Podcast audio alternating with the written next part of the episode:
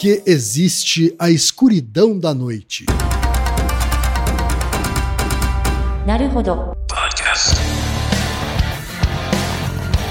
Bem-vindo ao Naruhodô, podcast para quem tem fome de aprender. Eu sou Ken Fujioka. Eu sou o Altair de Souza. E hoje é dia de quê? Fúteis e úteis. Altaí, vamos para os recados da paróquia. Quais são? Número 1, um, vai no iTunes Store, dê 5 estrelas e faça o seu comentário. Isso aí. Número 2, indique um episódio do Naruhodô para alguém que nunca ouviu o Naruhodô ou mesmo nunca tenha ouvido um podcast. Vamos aumentar o tamanho de nossa podosfera. E número 3, Altaí. Ah. O número 3 é sobre ajudar a manter o Naruhodô no ar, Altaí. Isso aí. E para contribuir, basta usar o aplicativo PicPay e assinar o apoio mensal de 15 reais. São duas Coca Zero, querido ouvinte, querido ouvinte. Uma para Altair e uma para mim. E como assinante, além da nossa gratidão, você terá três coisas. Um, você terá acesso ao grupo secreto no Telegram, ou seja, assinante pode conversar com a gente com a comunidade de ouvintes assinantes. 2. Você terá vantagens especiais. Por exemplo, assinante recebe os episódios no grupo secreto do Telegram antes de todo mundo. E 3. Você receberá conteúdos exclusivos. Por exemplo, assinante recebe episódios que só são distribuídos no grupo secreto do Telegram. Então é isso. Baixe o aplicativo PicPay e assine o apoio mensal. Com o PicPay você ainda vai poder pagar boleto, transferir dinheiro entre amigos, recarregar celular, sacar o saldo em qualquer banco 24 horas sem taxa. E olha só, no primeiro mês de apoio ao Narodô, você ainda tem um cashback de 15 reais. Isso mesmo, você assina e recebe seus 15 reais de volta. Uhum. Tá. Agradecemos desde já e participem, por favor. É isso aí. Antes da pauta, mais um recado. Naruhodô está abrindo espaço para as mulheres podcasters, porque representatividade é importante também na podosfera. O destaque de hoje vai para o podcast Entrelaçadas, comandado pela Fernanda Frias. Ouça o recado que ela deixou para você, ouvinte do Naruhodô. E conheça o podcast Entrelaçadas. Oi, aqui é Fernanda Frias e eu queria convidar você para ouvir o meu podcast, o Entrelaçados. Nele, eu trago toda segunda-feira um convidado diferente para falar sobre as venturas e as desventuras de quem vive e faz artesanato. Falamos sobre controle financeiro, direitos autorais, criatividade, costura, bordado, crochê, tricô e muitas outras técnicas, tudo sem romantizar ou usar filtros, e sempre muito bem humorada. Além do convidado semanal, ouça também a querida Raquel Hetmanek, a mãe do Japinha, com seus conselhos imperdíveis, e o nosso animado leitor de recados e exímio pintor de miniaturas, Atila Kawauchi. Se você é artesã ou adora as manualidades e quer ouvir histórias reais com boas risadas, vem ouvir Entrelaçadas. Estamos em todas as plataformas agregadoras de podcast e também no YouTube. Obrigada a quem é o Taí por esse espaço. Te espero por lá e bora ouvir sua dose artesanal de podcast? E chegamos ao momento Alura, querido ouvinte, querido ouvinte. Eu sei que nessa época de isolamento social a gente é bombardeado o tempo todo com lives, webinars, cursos, e embora o senso comum tente nos convencer de que estamos em home office, a verdade é que estamos sendo forçados a ficar em casa e tentando trabalhar em meio a uma pandemia. Então, meu recado é: antes de mais nada, vá com calma e cuide de sua saúde mental. Dito isso, pode ser sim um bom momento para dar uma acelerada em sua carreira profissional. E é para quem estiver afim de fazer isso que eu quero falar aqui da Alura, a maior plataforma de cursos online do Brasil. Tem mobile, programação, front-end, infraestrutura de tecnologia, design, user experience, marketing digital, data science, inovação, gestão, tem para todos os gostos. E a Alura não é só uma plataforma. Ela é uma instituição de ensino, ou seja, ela garante a qualidade dos cursos que são produzidos por ela mesma. E funciona de um jeito muito simples. Você tem acesso a mais de mil cursos com uma única assinatura. Agora a vantagem: ouvinte Naruhodô tem desconto de 100 reais. Mas para ter esse desconto, precisa acessar a seguinte URL, anota aí, alura.com.br barra promoção barra Naruhodô. Repetindo, alura.com.br barra promoção barra Naruhodô. Através do que sabemos sobre a propagação da luz, temos a prova direta de que as estrelas mais remotas existiram sob as formas em que as vemos agora por um número inconcebível de anos. Pelo menos até agora, como período em que essas estrelas sofreram condensação, deve ter sido a época em que começaram os processos constitutivos da massa.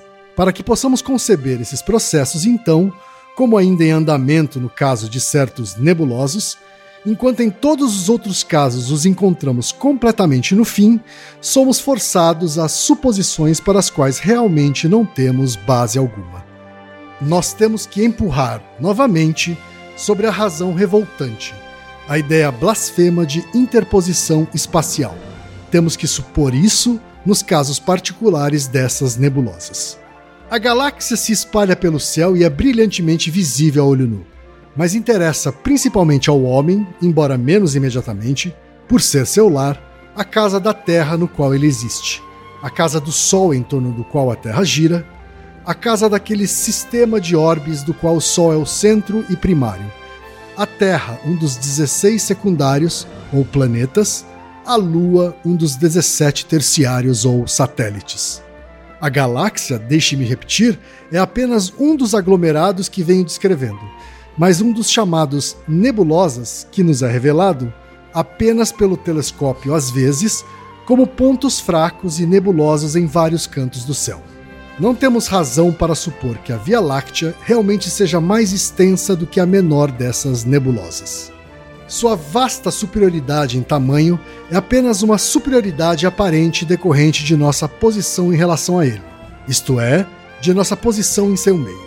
Por mais estranha que a afirmação possa parecer à primeira vista, para os não versados em astronomia, ainda assim o próprio astrônomo não hesita em afirmar que estamos no meio daquela multidão inconcebível de estrelas, de sóis, de sistemas que constituem a galáxia. Além disso, não apenas nosso Sol tem o direito de reivindicar a galáxia como seu próprio aglomerado espacial, mas, com ligeira reserva, pode-se dizer que todas as estrelas distintamente visíveis do firmamento, todas as estrelas visíveis para o olho nu, têm igualmente o direito de reivindicá-lo como seu. Nenhuma falácia astronômica é mais insustentável, e nenhuma foi mais obstinadamente aderida do que a da ilimitação absoluta do universo das estrelas. As razões da limitação, como já as assinalei, a priori, parecem-me irrespondíveis. Mas para não falar disso, a observação nos assegura que existe em várias direções ao nosso redor, certamente, se não em todas, um limite positivo, ou pelo menos não nos fornece nenhuma base para pensar o contrário.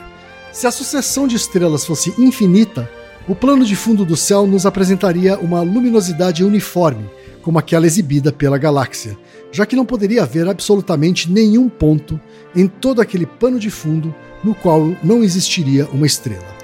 O único modo, portanto, em que, sob tal estado de coisas, poderíamos compreender os vazios que nossos telescópios encontram em inúmeras direções seria supondo a distância do fundo invisível tão imenso que nenhum raio dele foi ainda capaz para chegar até nós. Que assim seja, quem se aventurará a negar? Afirmo simplesmente que não temos nem a sombra de uma razão para acreditar que assim seja. Ao falar da propensão vulgar de considerar todos os corpos na Terra como tendendo apenas ao centro da Terra, observei que, com certas exceções a serem especificadas a seguir, cada corpo na Terra tendia não apenas para o centro da Terra, mas em cada além da direção concebível. As exceções referem-se àquelas lacunas frequentes nos céus, onde nosso escrutínio máximo pode detectar não apenas nenhum corpo estelar, mas nenhuma indicação de sua existência, onde abismos escancarados mais negros que o Erebro parecem nos proporcionar vislumbres através das paredes divisórias do universo de estrelas, no universo ilimitado de vacância ou mesmo além. Agora, como qualquer corpo existente na Terra, as chances de passar, seja por seu próprio movimento ou pelo da Terra, em uma linha com qualquer um desses vazios ou abismos cósmicos, independentemente da consideração desses vazios, no entanto, e olhando apenas para a distribuição geralmente desigual das estrelas, vemos que a tendência absoluta dos corpos na Terra para o centro da Terra está em um estado de variação perpétua. Compreendemos então o isolamento de nosso universo, percebemos o isolamento disso, de tudo que aprendemos com os sentidos Sabemos que existe um aglomerado de aglomerados, uma coleção em torno da qual por todos os lados se estende a vastidão incomensurável de um espaço a toda percepção humana não alugada. Mas por que nos confins desse universo de estrelas somos obrigados a fazer uma pausa, por falta de evidências mais distantes dos sentidos? É correto concluir que de fato não há nenhum ponto material além do que nos foi permitido atingir? Temos ou não temos um direito analógico à inferência de que este universo perceptível, que este aglomerado de aglomerados, é apenas um de uma série de aglomerados de aglomerados, o resto dos quais são invisíveis através da distância, através da difusão de suas luzes, sendo tão excessiva antes de chegar até nós, através de miríades de anos decorridos, foi capaz de atravessar esse intervalo? Temos direito a inferências. Temos algum fundamento para visões como essas? Se temos direito a eles em qualquer grau, temos direito à sua extensão infinita. O cérebro humano, obviamente, tem uma inclinação para o infinito e acaricia o fantasma da ideia. Parece ansiar com um fervor apaixonado por essa concepção impossível, com a esperança de acreditar intelectualmente nela quando concebida. O que é geral entre toda a raça humana, é claro que nenhum indivíduo dessa raça pode ser considerado anormal, no entanto, pode haver uma classe de inteligências superiores, às quais o preconceito humano aludido pode ter todo o caráter de monomania. Minha pergunta, no entanto, permanece sem resposta. Temos algum direito de inferir, digamos antes de imaginar, uma sucessão inestimável de aglomerados de aglomerados ou de universos mais ou menos semelhantes? Eu respondo que o direito, em um caso como este, depende absolutamente da resistência daquela imaginação que se aventura a reivindicar o direito. Permita-me declarar apenas que, como indivíduo, eu mesmo me sinto impelido à fantasia, sem ousar chamá-lo mais, de que existe uma sucessão ilimitada de universos, mais ou menos semelhante àquele do qual apenas teremos conhecimento, pelo menos até o retorno de nosso próprio universo particular à unidade. Se tais aglomerados de aglomerados existem, no entanto, e existem, é perfeitamente claro que, não tendo tido parte em nossa origem, eles não têm parte em nossas leis. Eles não nos atraem, nem nós a eles. Seu material, seu espírito não é nosso, não é o que existe em qualquer parte do nosso universo. Eles não podiam impressionar nossos sentidos ou nossas almas. Entre eles e nós, considerando todos, por enquanto coletivamente, não há influências em comum. Cada um existe separadamente e independentemente, no seio de seu Deus próprio e particular. Na condução deste discurso, estou objetivando menos a ordem física do que a metafísica. A clareza com que até mesmo fenômenos materiais são apresentados ao entendimento depende muito pouco, há muito aprendi a perceber, de um arranjo meramente natural e quase totalmente moral. Se então pareço avançar um tanto discursivamente de um ponto a outro de meu tópico, deixe-me sugerir que o faço na esperança de, assim, manter intacta a cadeia de impressão graduada pela qual somente o intelecto do homem pode esperar abranger as grandezas das quais falo e, em sua majestosa totalidade, compreendê-las. Parabéns, quem sobreviveu? Altaí, temos pergunta de ouvinte, Altaí. Depois de, um, depois de um texto árido desses, vamos tentar responder uma pergunta bem prosaica. De quem é esse texto, Altaí? Então, é um texto chamado de um livro, né? É um dos poucos livros escritos em prosa por esse autor, que é, acreditem ou não, do Edgar Allan Poe, que muita uhum. gente conhece como alguém que escreve poesia. Né? Esse é o último livro escrito por ele, antes da morte. É, o título é Eureka, um ensaio sobre o universo material e espiritual. É um livro do final do século XIX, né? 1848. E é um livro de não ficção, é isso? É um ensaio. É, é, um livro de não ficção, escrito por ele no final da carreira dele. E ele mesmo diz que é o livro mais longo e mais importante da vida dele. Né? Olha só. Tanto é que ele, ele encomendou, pediu para um editor, encomendou um número de cópias muito maior do que de fato foram vendidos. Ah, é? Ele bancou isso. é, ele, ele realmente bancou, assim. Ele já era muito conhecido na, na época, claro, era o final da carreira, né? Mas na verdade ele botava tanta esperança nesse livro que, inclusive, o prefácio ele já dizia que esse livro só seria reconhecido após a morte dele. E apesar da maneira difícil como o texto foi escrito, existe muita ciência ali dentro. Apesar dele não ter substanciado as afirmações que ele fez com base em evidências científicas, vamos discutir o lado científico do, do Alan Poe e mostrar que as intuições deles foram importantes para a resposta a essa pergunta, porque existe a escuridão da noite. Vamos entender então por que, que esse texto tem a ver com a pergunta que a gente recebeu. A pergunta que a gente recebeu foi do Tobias Ludovico, tem 25 anos, é paisagista em São José dos Campos, São Paulo. Olá, quem é o Taí? Ele diz. Em primeiro lugar, gostaria de agradecer e parabenizar o trabalho de vocês. Pouco sabia sobre ciência antes de começar a ouvi-los e agora vocês são minha melhor companhia nas caminhadas diárias. Deixo aqui o registro da minha enorme admiração. A gente é que agradece, Tobias. Muito obrigado. E aí ele continua: recentemente conheci o chamado paradoxo de Olbers, que questiona a existência da escuridão em um universo com milhões de estrelas. Li que esta questão, quase ingênua num primeiro olhar, pode ter a ver com a finitude ou infinitude do universo. No entanto, não consegui absorver a explicação. Então me lembrei da excelência das explicações da Altair e veio propor-lhes a questão: por que existe o escuro da noite? Altair! Bonita pergunta. É, por que é que a gente começou com Edgar Allan Poe? Como é que a ciência explica a existência da escuridão da noite? Quem, com base na, na leitura do Edgar Allan Poe, você mesmo deve ter achado um texto difícil, né? O, o próprio Edgar ele diz que esse, esse livro é um poema em prosa. É, recomendo muito que quem tem interesse, assim, gosta do Edgar Allan Poe, leia esse livro, né? Ele, ele é bem baratinho, assim, e você vai ver que o livro tem muitos períodos encadeados. Tem um monte de vírgulas, assim, das frases, né? São períodos Sim. enormes com um monte de vírgulas. Na verdade, isso é, é uma estratégia literária dele para tentar colocar, assim, na verdade, se você pe pega o texto e transforma todos os períodos que estão entre vírgulas, você pula uma linha, né, e faz meio, meio que monta as estrofes, a leitura fica mais fácil. Então é assim, ele escreveu, na verdade, uma poesia, comprimiu ela num texto corrido e publicou. Isso, na verdade, era uma alegoria que ele fazia para tentar mostrar que a, a poesia da natureza existe e está ali. Só que ela não está organizada numa ordem que é fluida. Então, ele explica coisas de forma razoavelmente acurada, cientificamente, né, sobre a origem do universo, sobre o espaço.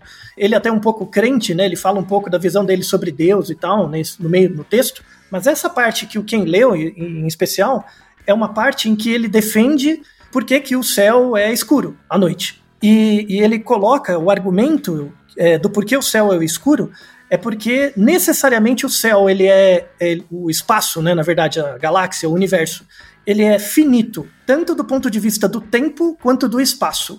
A gente vai desenvolver mais esse argumento. Uma das razões pelas quais o, o céu é, é escuro à noite é porque necessariamente o universo tem um tamanho e uma idade fixas, específicas, que, que está acontecendo. Então, necessariamente o universo teve um início e esse início se estende até hoje né? Então o tempo está passando e ao mesmo tempo o universo está se expandindo. Né? E, lembrando que esse texto foi escrito em 1848, muito antes do Einstein e a teoria da relatividade. Né? Isso fala um pouco do Edgar Allan Poe, assim, porque ele era, um, apesar de ser um, um, um poeta e tal, ele era muito interessado na ciência, muito. E na verdade esse é o último texto dele porque reflete todas as conclusões que ele tira a partir da sua observação e das leituras que ele fazia. É interessante que ele dedica esse livro para um, uma pessoa muito importante na época, né, para o século XIX, é, assim, que é o Alexander von Humboldt. Você já ouviu falar desse cara, quem? Von Humboldt. O Humboldt, para mim, era um outro escritor. isso, isso. É parecido. Mas o, o Alexander von Humboldt, ele teve um irmão, que é o Friedrich von Humboldt, o Friedrich foi o fundador da Universidade de Berlim, tá? Então já tem uma importância ligada à ciência e tal. O Alexander von Humboldt, ele era um cara que influenciou muita gente no século XIX. Para vocês terem uma ideia, o von Humboldt, ele é um dos fundadores, por exemplo, da geografia física. Né? Hum. Ele era muito preocupado com mapas, como que você mapeava o mundo. Né? Ele era um naturista, ele fez uma, uma viagem é, longa que durou 21 anos, de 1799 a 1804, no qual ele cobriu todas as Américas. Imagina você no século XVIII, XIX viajando as Américas, né? Uhum. Os perigos todos. Ele viajou por 21 anos e foi o primeiro cara que fez um mapa acurado da região e também descreveu cientificamente é, populações, é, espécimes e tudo mais, né? O von Humboldt, ele, era um, ele foi o primeiro cara que formulou uma hipótese de que no passado geológico a África e a América do Sul eram unidas, porque ele visitou os dois e verificou padrões de solo e espécies nos dois locais. Uhum. Ele foi o primeiro que detectou a existência de placas tectônicas né? O von Olha. Só que, que, de que um dia eles eram um pedaço da Pangeia antes de se separarem. Isso, é isso? muito bem, isso, exatamente, pelas observações dele. Ele também foi um- uma das pessoas que identificou que a Terra tem uma magnetosfera, né, que tem um campo magnético em torno da Terra, né, por conta das observações. Então, um cara genial. O Humboldt também, ele foi, ele cunhou, ele trouxe dos gregos a palavra cosmos. Né, cosmos como a totalidade, né, não só do espaço, mostrando que na verdade tudo é conectado. Então você tem tanto a história, quanto a sociologia, quanto a biologia, tudo é conectado. E o Humboldt foi um grande leitor de quem? Do Aristóteles, claro. Né? Hum. É, Que ele é filósofo também, então. também filósofo. É, na época era Aham. tudo, né? Na época Aham. era tudo. E não contente, em 1831, ele foi o primeiro cara que notou e fez medições é, formais, científicas, dos efeitos antrópicos, ou seja, dos efeitos humanos na mudança do clima. Ele foi o primeiro cara que percebeu o aquecimento global. Isso já no século 17. Então veja só Sensacional, hein? sensacional. E esse cara inspirou muito o Edgar Allan Poe. Muito. Né?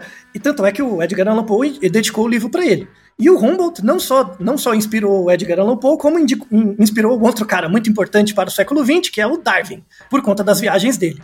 Então a maneira como as viagens do Darwin foram feitas se inspiraram muito nas viagens do von Humboldt, quase se- eh, 60 anos antes.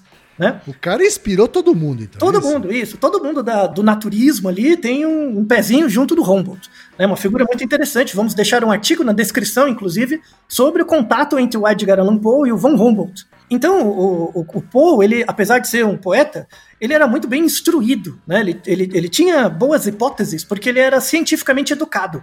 E se você olha o texto dele, ele faz umas considerações interessantes, por exemplo, de que o universo não é infinito, nem do ponto de vista do espaço, ele não é infinitamente grande e também não é temporalmente infinito, assim, o tempo do universo não é infinito, ele teve um início em algum lugar. Então, isso é uma intuição, apesar dele não conseguir provar, é uma intuição super interessante. E aí, essa ideia, né, do, do porquê o, o céu é escuro à noite, mas antes, antes de explicar as teorias, porque as teorias vêm desde, desde os anos 1500, tá? Do porquê que o céu é escuro à noite. Mas eu queria contar com a sua sensibilidade, Kim. Você já parou para pensar por que, que o, à noite o céu fica escuro? Você teve já alguma. Já, já parou para pensar nisso? Já parei, quer dizer, tô parando agora. Uhum. Por que o céu é escuro? Isso. Tudo bem, porque não tem o sol. Tudo bem, Isso. né? É, o sol, o sol tá do outro lado do planeta, né? Então Isso. a, a face oposta tá à noite, portanto ela tá enxergando uma, um espaço sideral não iluminado. Isso. Ou não iluminado o suficiente. Isso. Mas, é, por exemplo, Aham. vamos imaginar que você está na Lua, tá? Uhum. Na Lua, como não tem atmosfera, né? Na Lua, você vai ver a Terra, você vai ver o Sol lá, né? Brilhando, Uhum. mas entre eles você vai ver um grande espaço vazio. Então, a- além de responder por que, que o céu é escuro à noite, você tem que responder por que, na presença do Sol, os- o céu é azul, né? Na verdade, o céu é azul porque quando a- a- a- as luzes né, do Sol, né, as ondas de, de calor do Sol, chegam na nossa atmosfera, elas, elas é, divergem. E quando elas divergem, elas divergem para todos os lugares.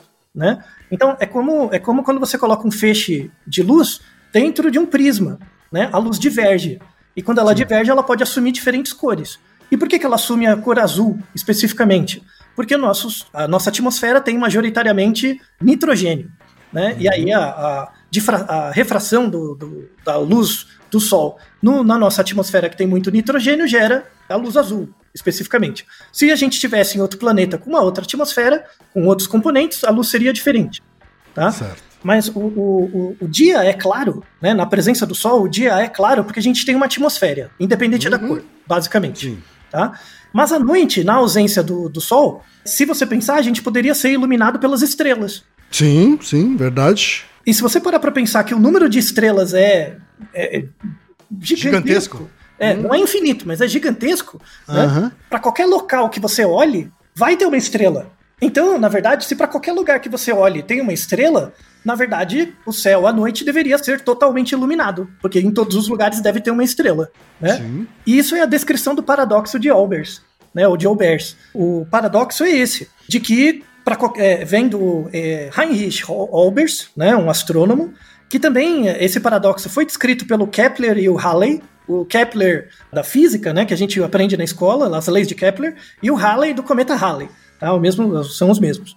E eles descrevem isso. Ah, se o universo tem zilhões de estrelas, para qualquer local que eu olhe vai ter uma, por que, que essa luz não chega? Por que, que o nosso céu não é repleto de luz estelares e logo a gente tem, tanto a noite quanto o dia, luz? Por que, que os dias não são claros durante a noite também por conta da luz das estrelas? Não sei se você já pensou nisso, Ken, mas é uma pergunta muito boa. Eu me fazia Verdade, quando eu, eu, não, eu, não, eu não tinha pensado nessa pergunta. Mas agora você me falando sobre o nitrogênio interferindo uh, na cor da. ou definir, ajudando a definir a cor do nosso céu azul, uhum. né? A gente também tem momentos em que a gente tem aquele fenômeno de, da, da do céu avermelhado. Isso, isso em geral no final do dia, né? No, no, final do dia, porque o céu está se aproximando do horizonte, logo a distância está aumentando, né? A, a, o caminho que as ondas eletromagnéticas de calor percorrem é maior. E conforme a distância vai ficando maior, as ondas tendem a ficar mais vermelhas né? Porque vai aumentando o comprimento de onda e a frequência de onda vai ficando mais baixa. E quando isso acontece, por exemplo, num fenômeno externo, por exemplo, de poluição ou de. É, ou, é. Mesmo, ou mesmo quando a gente teve incêndio né, na, na na, no Pantanal e aí o céu ficou avermelhado em plena luz do dia, né? É, isso tem a ver com, com a maior concentração de outras substâncias que refratam. Uhum, são outro, outros gases, outros, outros gases. gases. que também estão interferindo na, na definição da cor. É isso, isso, e muda a cor. Por exemplo, se você vai para Marte, tem muito gás carbônico, logo a cor do céu é diferente, né? Ela é mais avermelhada, alaranjada. Né? Sim. É, se você vai para Vênus, é mais é, amarelada por conta dos sulfetos, enfim. Tá? Uhum. Então tem a ver com as substâncias presentes. Assim, o céu não é azul sempre, mas em geral é. Né, por conta da, principalmente da presença do nitrogênio, mas podem ter outras substâncias. Né? Certo. À noite, na ausência do Sol, né, a rigor, se o céu fosse ter outra cor, teria por causa da luz das estrelas. Então a, a, a questão é essa, por que, que à noite a gente não tem tanta iluminação, né? Assim, uhum. por que, que o céu fica escuro à noite? Na verdade, como a gente é bicho de cidade, Bichos de cidade sofrem muito, acha que o céu é sempre escuro. É muito escuro, muito mais escuro do que deveria. Se você vai um pouco para o interior, para cidades menores, onde não tem tanta luz, assim, a cidade não produz tanta luz de baixo para cima, né? Sim. Você tem céus muito iluminados também, né? Ainda são escuros, mas tem muitas luzes. Recomendo fortemente para quem puder, assim, uma das grandes memórias que eu tenho é ter tido a oportunidade de, de ir para o Atacama, né? No deserto do Atacama tem muitos telescópios, é, é, é, sedes de, de astrônomos lá, né? Porque é um dos melhores locais para você ver estrelas, porque basicamente lá é muito seco, né? E chove, raramente chove, então você consegue fazer boas observações todo dia. Se você olha o céu ali à noite, é inimaginável a quantidade de estrelas que você vê. Você vê a Via Láctea mesmo, né? Na sua frente. Porque a Via Láctea é ovalada, né? E você é uma, um planetinha que está num dos lados. Então imagina você numa rosquinha. Se você está dentro de uma rosquinha, você vai ver o outro lado da rosquinha, certo? E você consegue ver isso totalmente no Atacama. Recomendo totalmente. Tem gente que vai para fazer trilha, para essas coisas. O mais legal é o tour astronômico. Que sensacional. Sim, recomendo fortemente. Quem tiver interesse, vá. Né? Uhum. Leva, leva um hidratante, porque você vai que aí, um lagarto. Que aí você vai ver céu de, de planetário, é isso? Isso, exatamente. Nossa, uhum. uma coisa sublime, assim, mostra o quão nadinha você é né? Uhum. E lá, mesmo assim, mesmo apesar de ver a Via Láctea inteira com zilhões de estrelas, aí você entende muito bem o, o paradoxo de, de Olbers, porque você vê uma quantidade inenarrável de estrelas. Muitas, muitas, muitas estrelas. E mesmo assim continua escuro. E porque para qualquer lugar que você olhe vai ter uma estrela necessariamente. E aí vem a, a explicação, né, do, da onde, por quê? Por que que à noite, apesar de a gente ter um número incontável de estrelas, o céu não se torna claro? As teorias por trás disso é, vem já dos, dos anos 1500. A primeira teoria, então veja que são teorias descritivas, né? Depois a gente vai para teorias mais formais. A primeira teoria é a teoria da luz fraca, que é de 1576 de um rapaz que chama Thomas Digger. O Thomas Digger, ele achava que assim, a, as estrelas que estavam muito longe, como era muito longe e a luz demora muito para chegar, elas tinham uma, um, uma emissão de luz muito fraca. Então é como se você pegasse uma vela e colocasse muito longe por mais forte que fosse essa vela, por conta da distância, a luz ia chegar muito fraquinha ou não ia chegar. Então, na verdade, os espaços vazios, escuros que a gente vê, é porque as estrelas estão muito longe e a gente simplesmente não é, está, não consegue ver. Essa teoria caiu porque ele pressupunha que o universo era infinito, o que não é verdade. Veremos daqui a pouco. Depois tem a teoria do Kepler, do próprio Kepler, da física, que é a da poeira estelar, de 1610. Então ele dizia o seguinte, que no fundo, assim, muito distante da gente, né, no fundo, no, nos confins do universo, existia uma certa poeira, né, como se fosse uma nuvem, né, uma poeira, e essa poeira escura barrava a, a luz das estrelas atrás, né? Então imagina que você tem uma, uma vela, né, ou uma lanterna, e você coloca uma folha de papel na frente né? Tá. E, e, mesmo que seja uma folha de papel grossa, fosca e tal, do outro lado você não veria a luz dessa lanterna, né? Sim. Porém, a teoria do Kepler da poeira estelar caiu por uma razão. Porque o fato de você bloquear uma emissão de luz com base num anteparo, né, que seria essa poeira, necessariamente você vai esquentar isso, não é? Quando você coloca uma lanterna para frente a um anteparo, é, é, vai ter uma incisão de energia naquele anteparo, ele vai ficar quente com o tempo. Então imagina uma, uma nuvem de gás e várias estrelas atrás emitindo luz. Com o passar do tempo, essa própria nuvem ia começar a ficar iluminada, porque ela ia ter muito, ela ia se carregar de energia. Entende a teoria? Sim. Né? Então, se tivesse de fato uma poeira estelar, essa própria poeira estelar estaria iluminada. E aí o céu ficaria todo iluminado. E não seria e não o contrário. E não é isso que a gente vê. A gente vê o céu escuro à noite. Então a teoria da poeira estelar do Kepler caiu. Depois, 1672, veio a teoria da ilha é, finita estoica. A ilha finita estoica do Otto von Gre Grevich, ele dizia o seguinte, que o universo, na verdade, ele é finito, é um pouco melhor, mas ele, ele fica dentro de um espaço vazio. Então, o universo, na verdade, é uma, uma ilha que fica dentro de um grande espaço vazio. Então tudo que você vê no fundo, mesmo que o considerando o, o universo finito e o número de estrelas por conta disso é finito também, sempre vai ter algum espacinho, visto que a, o background do, do, universo, onde não o universo tem o seu limite, ele é simplesmente escuro. É muito difícil de comprovar essa teoria, com, com evidências posteriores a gente viu que essa teoria caiu. Depois teve a teoria do Halley, né, do, do mesmo do cometa Halley. A teoria do Halley, de 1720, foi a primeira teoria que colocou matemática. Ele tentou modelar o problema. Ele não falou tipo, eu acho. Ele foi o primeiro que modelou, escreveu umas equações. Né? Vamos deixar na descrição as equações de Halley sobre isso. E ele dizia o seguinte: ele conseguiu fazer uma prova matemática de. Ó, pensa comigo, quem, ó. O universo é finito, é, e mais importante do que o do fato do universo ser finito ou não, o número de estrelas, apesar de ser muito grande, ele é finito. Tudo bem? Então você tem que assumir que o número de estrelas que existe, ele é finito. Ele não é infinito. Então imagina o seguinte: nós estamos na Terra, a Terra é um ponto, né? Eu vou considerar um ponto, e aí eu vou fazer um, uma esfera, né? Um, ou um círculo em torno da Terra, né? Com um certo diâmetro, e aí, eu, é, é, todas as estrelas que tiverem nesse diâmetro que eu coloco em torno da Terra vão hum. ser contempladas nessa circunferência. Então imagina, eu desenho a Terra, aí eu faço uma circunferência em torno da Terra, e todas as estrelas que passarem nesse, nessa linha vão fazer parte desse grupo. E aí, agora imagina que eu vou aumentando, né? Eu vou fazendo esferas concêntricas. Eu vou aumentando o tamanho das esferas em torno dessa primeira esfera que eu fiz. Então eu faço uma esfera com 1 milhão de quilômetros, depois coloco uma com 10, é, 20 milhões de quilômetros, é, 100 milhões de quilômetros, por aí, por aí vai. Eu vou aumentando no, a, o número de esferas é, concêntricas em relação a essa primeira que eu fiz. Você concorda comigo que se o número de estrelas é finito, vai chegar uma hora que, por maior que seja o tamanho da minha esfera que eu desenho, né, ou do meu círculo, o número de estrelas vai ficando, vai tendendo a ficar parecido ou cada vez menor? Sim. Porque eu vou fazendo círculos, né? Eu vou pegando as estrelas. Vai chegar uma hora que eu não tenho mais quem pegar, certo? Porque as estrelas vão acabando. Então ele conseguiu fazer uma prova matemática mostrando que a quantidade de luz emitida não dependia do tamanho da esfera. Porque quanto maior minha esfera, não necessariamente eu vou ter mais estrelas, porque as estrelas são finitas. Vai chegar uma hora que elas vão começar a acabar. Pegou o espírito da, da questão, quem? Sim. Então, quando as, as, esferas estão próximas da Terra, tem muitas estrelas e emitem muita luz.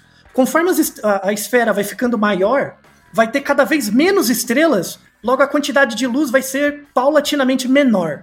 Então ele dizia que a luz distante ela é obstruída por luzes mais próximas. Então uma estrela que está numa esfera muito distante, a luz dela é tão distante que ela acaba sendo eclipsada por luzes de estrelas mais próximas. Então tem uma certa redundância. Aí acaba ficando um espaço. Pegou o princípio da teoria dele?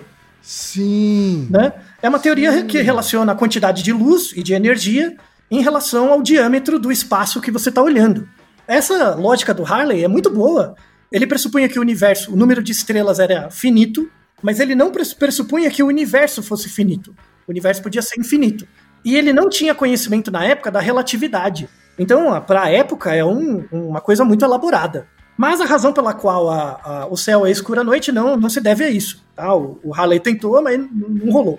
Aí depois, em 1848, né, um ano propício, surgiu a, a teoria da idade jovem da, do universo.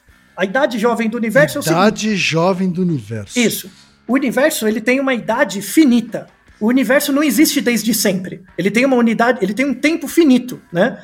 Se o universo tem um tempo finito e ele partiu de um ponto, então isso tem a ver com a teoria do Big Bang, que 13.7, 13.8 bilhões de anos atrás, todo o universo estava comprimido num espaço muito pequeno, né, proporcionalmente, e rapidamente isso começou a se expandir. Então, essa teoria já leva em conta a ideia do Big Bang. Ela parte do pressuposto de que a idade do universo é finita, o universo começou, tem um passado, um início e um presente, né, que percorre. Se o tempo é finito e o espaço é finito, a luz, né, a luz das estrelas, também é algo finito. Ou seja, a luz é subjacente ao tempo. Então a luz percorre uma distância constante. Se a luz percorre uma distância constante a partir de uma origem e que se mantém até hoje, você não tem como acessar toda a luz de todas as estrelas. É essa ideia de que quando você olha uma estrela, ela está sempre no passado, que é uma coisa que a gente fala muito. Essa teoria da idade jovem do universo veio de quem? Do Edgar Allan Poe. É a teoria descrita no livro dele. Quando você pega aquele texto complicado e arruma, é a teoria do livro dele. A teoria do livro dele foi corroborada em 1901 pelo Kelvin. Lembra do Kelvin da, da química? Sim, sim. O mesmo Kelvin.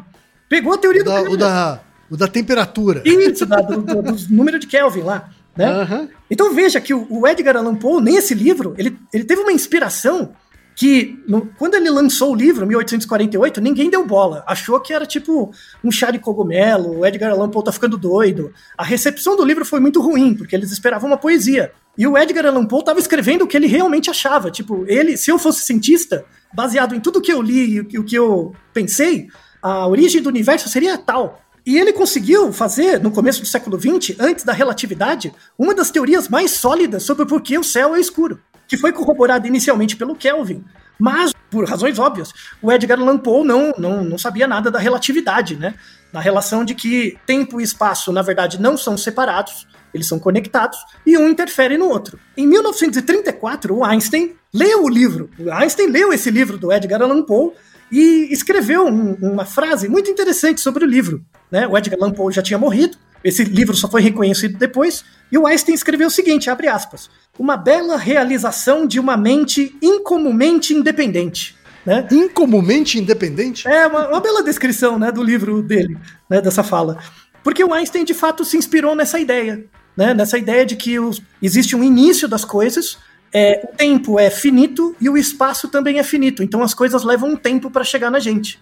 Então, na verdade, a teoria da relatividade geral teve uma inspiração poética no Edgar Allan Poe. Imagina, você não esperava, né?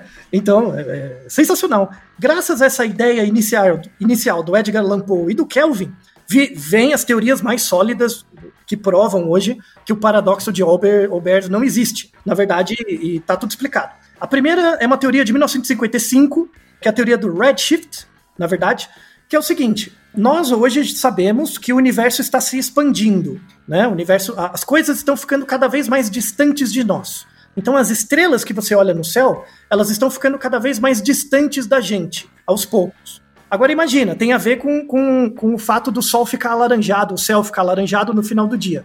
Imagina que você está vendo uma estrela, e essa estrela está ficando cada vez mais longe, né? Ela está se afastando. Quanto mais distante a estrela, a cor da luz que ela emite pra gente, que não é necessariamente a cor que ela produz, porque a cor que a estrela produz é uma coisa. Outra coisa é a, é a cor da, que chega até a gente. Porque isso depende do tempo e da distância.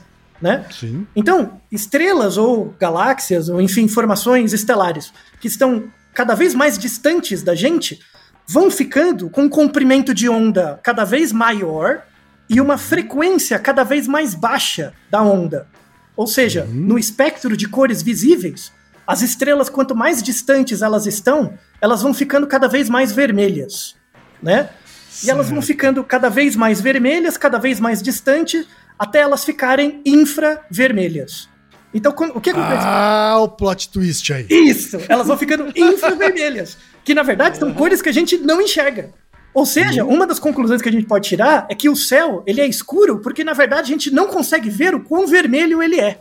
Porque a maior parte das estrelas que estão muito distantes da gente estão emitindo luz infravermelha, que a gente não enxerga. É, ou seja, se a gente colocar um óculos de infravermelho, a gente vai enxergar, é isso? Você enxerga o céu mais avermelhado. Né? Aham. Inclusive, vamos deixar descrições que outros organismos que têm um espectro de visão infravermelho maior que o nosso enxergam o céu avermelhado né? e não escuro. Né? O Superman já enxergaria tudo. Depende, é, aí nunca avaliaram, nunca fizeram ó, no o Superman, apesar de o Clark Kent usar óculos, ele não deve ter ido no oculista. Então não dá pra saber, né? Mas na verdade podemos saber que moscas têm uma visão infravermelha e quem, quem tem visão infravermelha também? Olha, adivinha, adivinha. Então. adivinha. A nossa galinácea. Muito bem, então o- o- a galinha tem uma visão muito mais acurada do universo como ele é de verdade do que a gente, né? Olha só. Isso tem muito a ver com o texto do Paul que você leu, tem uma parte que ele fala: é muito sedutor para as pessoas acreditarem que o céu e o universo é infinito. Porque a gente tem uma tendência a dizer que coisas muito grandes são infinitamente grandes. E na verdade é um viés nosso. Isso está descrito numa parte do texto que você leu. Que é, eu tenho direito, como humano, de acreditar que o céu é infinito, mas isso não me dá o direito de dizer que ele é assim. Genial! A genialidade do Edgar Allan Poe incompreendido na época. Então, na verdade, o, o- o universo ele é finito, ele tem esse limite da luz que chegou até a nós, que percorreu 13,8 bilhões de anos, né, que a gente chama de universo observável, né, tem um, um universo observável. Atrás disso, o que, que tem? Atrás do universo observável? Não sabemos, porque a gente não consegue ver. Mas, e aí eu deixo a descrição, na descrição, o Google que eu mais gosto, que é o Google Sky. O Google, com base no, no, no Hubble, né, no telescópio Hubble, tem várias fotos do, do espaço é, que a gente vê. Aham, né? Então você consegue colocar o, o, o céu, você coloca, consegue colocar o céu como ah, o céu observável, que é o que você observa, e aí você vai ver as estrelinhas. É, se você for vando, fazendo zoom, você vai ver mais estrelinhas, mas necessariamente vai ter espaços vazios entre elas. Né? Sim. Mas se você apertar o filtro é, infravermelho, você vai ver que o céu é todo ocupado. Todo ocupado de radiação infravermelha. A partir Ah, O Google Sky tem essa. Tem, tem esse essa filtro, vamos dizer assim. Isso. E aí você vai ter áreas mais esverdeadas, que são áreas que têm uma menor concentração, logo deve ter menos estrelas para além daquilo que eu consigo ver. E tem áreas Uhum. avermelhadas que têm uma maior concentração de emissão de luz infravermelha. Você não vê, você precisa do computador, mas a galinha vê, né? Ele já chupa, né? E ele chupa seu gato cachorro. Não vê nada, né? Gato não sabe ver cor. Cachorro também é torto, à noite não serve pra nada. A galinha passa os dois, dá pau nos dois. Mas enfim, né? Então, essa, essa, essa radiação né, de fundo, que a gente chama, essa radiação de fundo, na verdade é o que permeia né, a, a- a- o céu que vemos. E a gente não consegue ver, ver, na verdade, o, o que a gente vê é a não luz. Né? A gente vê a ausência de luz, que é descrito como a luz escura, né? como uma cor escura para a gente, para o nosso aparato é, perceptivo. Então, essa teoria, que finalmente justificou o paradoxo de Hilbert, foi só descrita por Edward Harrison em 1964.